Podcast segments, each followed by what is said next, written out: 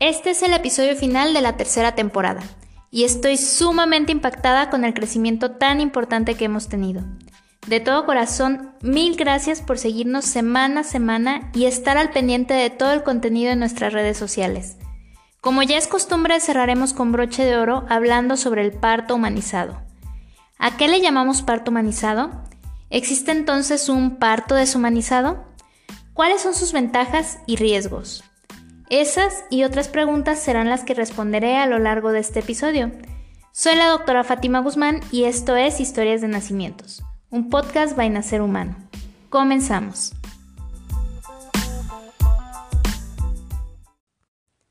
Cuando me he presentado en conferencias dirigidas a otros profesionales de la salud, nunca falta el ofendido porque cree que si no haces parto humanizado, entonces practicas partos deshumanizados y por tanto eres un médico deshumanizado. Pero este pensamiento que pareciera lógico es completamente incorrecto. El parto humanizado es un modelo de atención a la que se le asignan diversos nombres como parto respetado, parto gentil, entre otros, y cuya contraparte es un modelo convencional, medicalizado o tradicional. Cada uno de ellos tiene ciertas características que iremos descubriendo en este episodio. Desde que la humanidad comenzó, incluso antes, la manera en la que veníamos a este mundo era prácticamente la misma que la de cualquier otro mamífero de la Tierra. La mujer, prácticamente sin ayuda, iniciaba su labor de parto. Se aislaba para protegerse a ella y a su nuevo bebé de las inclemencias del clima o de los peligros de posibles depredadores, y permitía que su cuerpo hiciera todo el trabajo para recibir a su cría, sin medicamentos, prácticamente sin ayuda. Esta vino un poco después, pues al ser seres sociales, las mujeres se apoyaban con otras mujeres para facilitar los cuidados durante el trabajo de parto. Estas mujeres pronto aprendieron diversas maneras de ayudar y guiar a las embarazadas con esta experiencia y convirtieron este acompañamiento en una profesión, la parteía.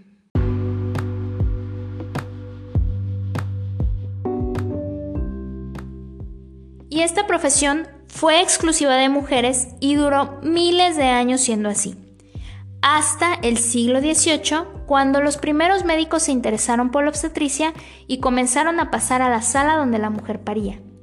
Se comenzó a estudiar el parto como una ciencia y pronto se desarrollaron instrumentos como el forceps y se impuso la posición horizontal de la parturienta. Incluso hay una historia muy popular sobre el rey Luis XIV y su obsesión por ver el nacimiento de sus hijos, por lo cual las madres tenían que parir acostadas, popularizando así esta situación en vez del parto vertical como hasta ese entonces se hacía. Los nuevos avances, además de los nuevos conocimientos de la anestesia y la asepsia en el siglo XIX, hicieron que disminuyera el riesgo de la muerte durante el parto del bebé y de la madre. Posteriormente, durante el siglo XX, el control de la natalidad, el seguimiento médico durante el embarazo, el registro tococardiográfico durante el parto, la ultrasonografía fetal y las técnicas quirúrgicas como la cesárea han hecho que la gran mayoría de partos se desarrollen felizmente, lo cual ha sido un paso positivo. Pero al mismo tiempo que se han producido estos avances, el momento del parto ha sufrido un proceso de automatización en el que la madre se ha visto privada de su derecho de intimidad y elección. A priori, entre un 85 al 90% de los embarazos cursarán satisfactoriamente y solo habrá un 10 a un 15% de ellos que requerirán la asistencia del médico especialista y el uso de estos avances científicos para el correcto desarrollo del embarazo y el nacimiento del bebé. Y sin embargo, las tasas de cesárea en México y muchos países de Latinoamérica rondan el 50% de los casos. El número de intervenciones médicas innecesarias como inducciones, episotomías, Christeller, etc., están muy por encima de lo ideal y la cantidad de rutinas molestas, inútiles y hasta contraproducentes, como la restricción del movimiento e ingesta de alimentos, son incontables. No hablemos ya del maltrato físico y psicológico que aún reciben muchas mujeres en las salas de parto, porque en esta ocasión no quiero tocar el tema de la violencia obstétrica. Pero como pueden apreciar, con la llegada de la ciencia, el proceso del nacimiento dejó de ser algo fisiológico y que las mujeres podían hacer prácticamente sin ayuda a ser una enfermedad que requiere de un tratamiento estandarizado para poder curarse.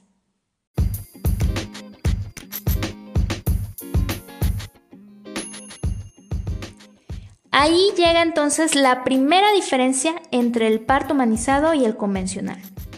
Mientras que en el segundo caso, todas las mujeres son bombas de tiempo que requieren del médico para ser salvadas, en el parto humanizado se entiende la individualidad de la mujer, porque se parte de la premisa de que la embarazada es una mujer sana que en la mayoría de las ocasiones tendrá un embarazo sin complicaciones y podrá tener un parto igualmente sin complicaciones. Esta imagen del médico salvador de la embarazada y su bebé pone al personal de salud en primer plano, como si nosotros tuviéramos que tomar todas las decisiones y supiéramos más que la mujer sobre su propio proceso. Un ejemplo de lo que menciono es cuando la mujer no desea la aplicación de una analgesia epidural. No desea anestesia, pues. Pero el médico insiste en ponerla porque es parte de su rutina y así invalida los deseos de la mujer bajo el argumento de que él sabe más que la embarazada y su propia sensación de dolor. Y así como este, hay muchos ejemplos en donde el médico quiere llevarse todo el protagonismo del parto, asumiendo que su formación académica es suficiente para invalidar los deseos de una madre que hace peticiones fuera de su rutina. Y ahí está la segunda diferencia entre ambos modelos de atención. En el parto humanizado se da el protagonismo a la mujer, el bebé y su pareja para poder tomar decisiones y que sus necesidades sean escuchadas y atendidas dentro de lo posible.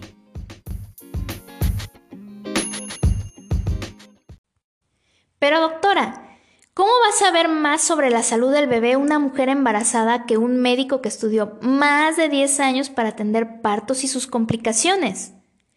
Precisamente por eso debe haber una buena comunicación entre el médico y la embarazada, porque ella es la que presenta los síntomas y molestias, mientras que el profesional de la salud es quien puede interpretar estas sensaciones y el resto de los resultados de vigilancia durante el embarazo.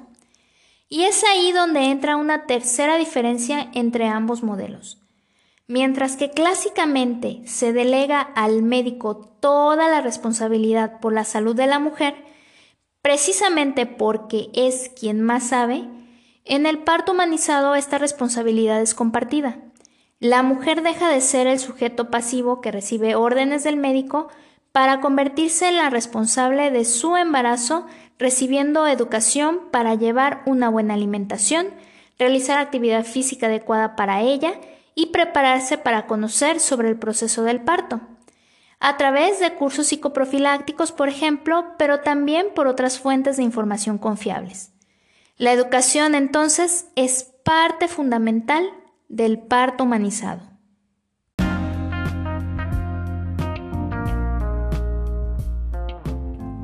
Una cuarta diferencia muy importante es la necesidad de intimidad. Michel Odent es un famoso obstetra francés que se ha dedicado a estudiar el papel fundamental de la oxitocina en el trabajo de parto. Esa misma oxitocina que en el parto convencional se utiliza en forma de goteo intravenoso para acelerar las contracciones y acortar el parto, pero que todas las embarazadas producen de manera natural cuando se sienten tranquilas y relajadas. Me explico. Cuando una mujer a punto de tener a su bebé se siente asustada, con miedo o preocupaciones, inicia la liberación de adrenalina, una hormona del estrés que nos pone en alerta, nos acelera el corazón y nos prepara para huir del peligro. Pero además es una hormona que inhibe la secreción de nuestra oxitocina natural. Entonces, una mujer en labor de parto que entra sola al hospital, escucha gritar a las demás parturientas, es tratada con indiferencia o incluso con malos tratos, se siente observada o agredida, comenzará a liberar más adrenalina y menos oxitocina, haciendo de la labor de parto una tarea más complicada y lenta. A diferencia de alguien que se siente tranquila, apoyada y respetada. Incluso es mucho mejor si se encuentra acompañada por alguien de su elección. En este caso, esa mujer permitirá a su cuerpo la liberación de más dosis de oxitocina y por tanto un parto más fácil. En resumen, la intimidad en el proceso del parto no solo lo hace más satisfactorio para la mujer, sino que médicamente tendrá un mejor progreso con reducción de riesgos asociados al trabajo de parto prolongado.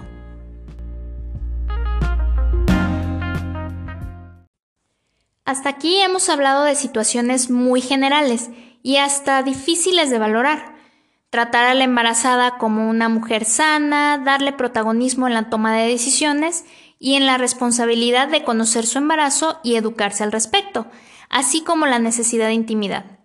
Pero quiero tocar tres puntos fundamentales que diferencian el parto convencional del humanizado de modo más tangible.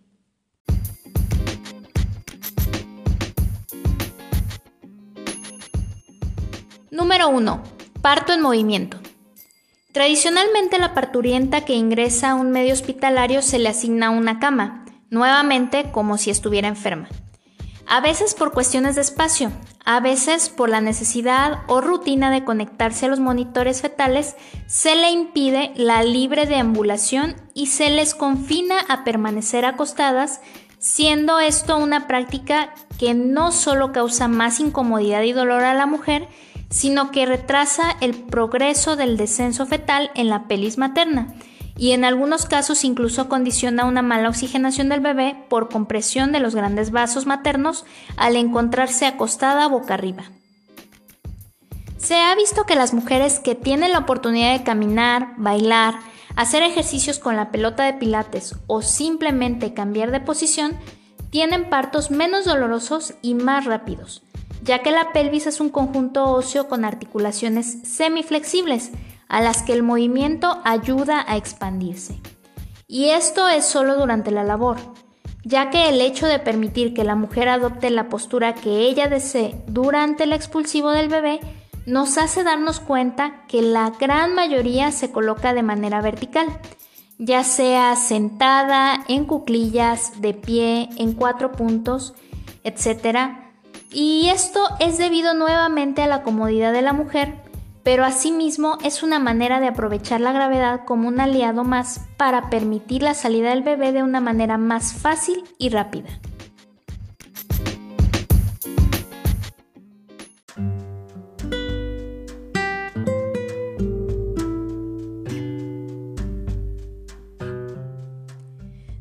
Número 2. Acompañamiento. Frente a la complejidad del parto, ¿quién no quisiera sentirse acompañada? Que si llegan las dudas o los miedos, haya alguien que tome tu mano y te motive a seguir adelante. Que ante el dolor te apoye con un masaje o ejerciendo presión en la cadera. Que ante las necesidades físicas te acompañe a ir al baño, te pase un poco de comida o agua. Que ante las necesidades emocionales te abrace y te conforte. Te recuerde por qué estás ahí y cuál es el fin de todo lo que estás viviendo. Conocer a tu bebé. En fin, tus necesidades en el parto serán muchas y muy variadas, y qué mejor que tener un cómplice en esta aventura. Puede ser tu pareja, o una amiga, o tu madre, o una dula, incluso una dula y otro familiar. No es necesario que sea una sola persona, no es necesario pagar un hospital privado en donde te permitan que esté alguien. En algunos hospitales públicos ya permiten el acompañamiento y en caso de no ser así, mientras estés en casa esperando el momento de acudir a hospitalización, puedes estar disfrutando de la compañía que te haga sentir especial, querida y apoyada.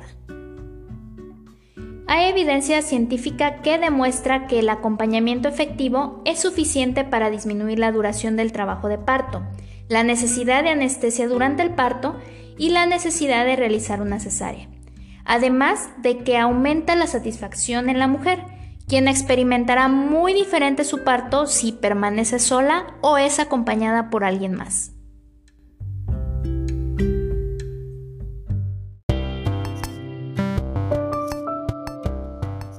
Número 3. Recién nacido.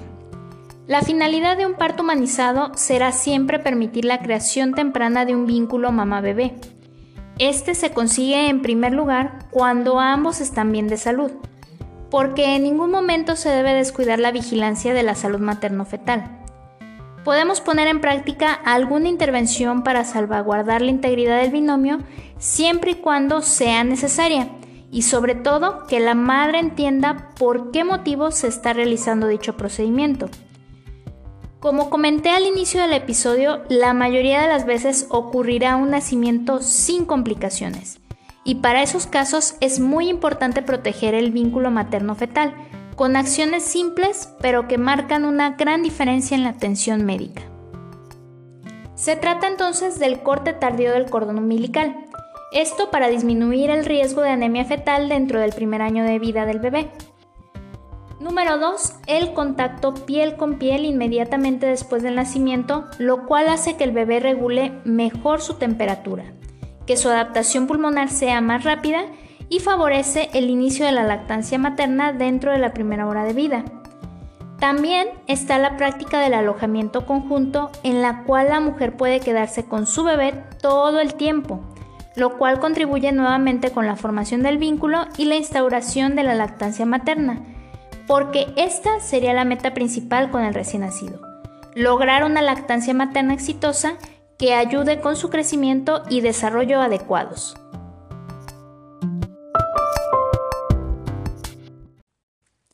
El parto humanizado es un tema muy amplio.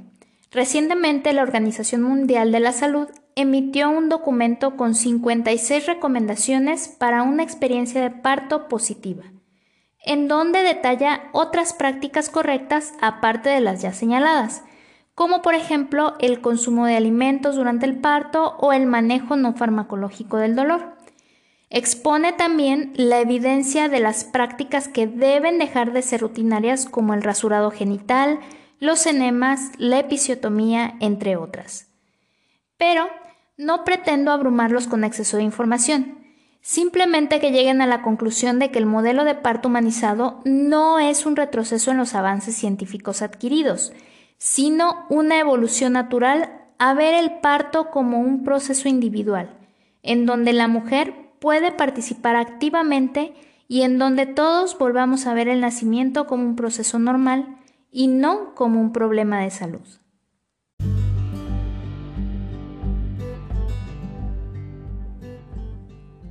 Los invito a seguirnos en nuestras redes sociales. Nacer Humano en Facebook, Twitter, Instagram y TikTok. Recuerda suscribirte a nuestro podcast para que seas el primero en escuchar las historias que estaré compartiendo. Por el momento tomaremos un descanso para continuar con la producción de la cuarta temporada que esperamos esté al aire a partir del mes de mayo. Mientras tanto, escríbenos a través de mensaje directo por Instagram si deseas que toquemos algún tema en especial en la próxima temporada. Soy la doctora Fátima Guzmán y me despido deseando lo mejor para todas ustedes y sus bebés. Hasta la próxima.